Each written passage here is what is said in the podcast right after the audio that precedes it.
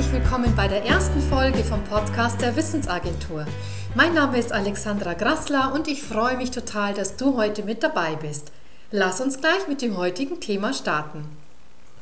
Heute geht es um eine Reise zu wohltuender Ordnung. Ein neues Jahr, ein neues Glück. Für mich steht 2018 unter dem Motto Ordnung. Nicht nur in den physischen Dingen um mich herum, nein, Ordnung ist noch viel mehr. Wir machen uns nur so selten Gedanken darüber. Ohne eine gewisse Ordnung sind wir absolut verloren. Und fehlende Ordnung kann uns sogar krank machen und unglücklich.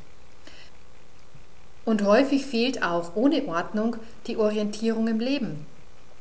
In den nächsten Wochen werde ich verschiedene Aspekte rund um dieses Thema beleuchten, die uns direkt betreffen und beeinflussen die auf der anderen Seite auch wir wiederum beeinflussen können und damit ein Steuerungsinstrument haben, das uns oft gar nicht bewusst ist.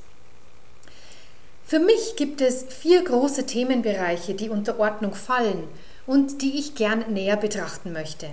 Zum einen ist das Ordnung im Außen. Und das ist auch das Erste, was wir am ehesten mit Ordnung in Verbindung bringen.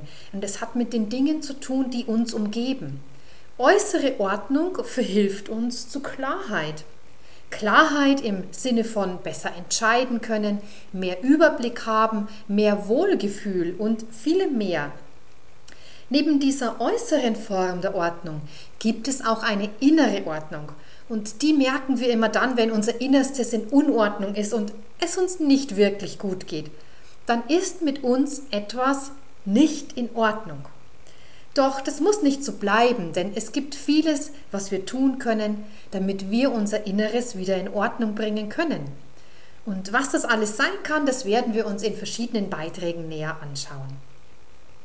Wenn wir nun in die praktische Richtung gehen und all das, was wir an äußerer und innerer Ordnung geschaffen haben, in Produktivität umsetzen wollen, dann hilft uns dazu eine bestimmte innere Haltung.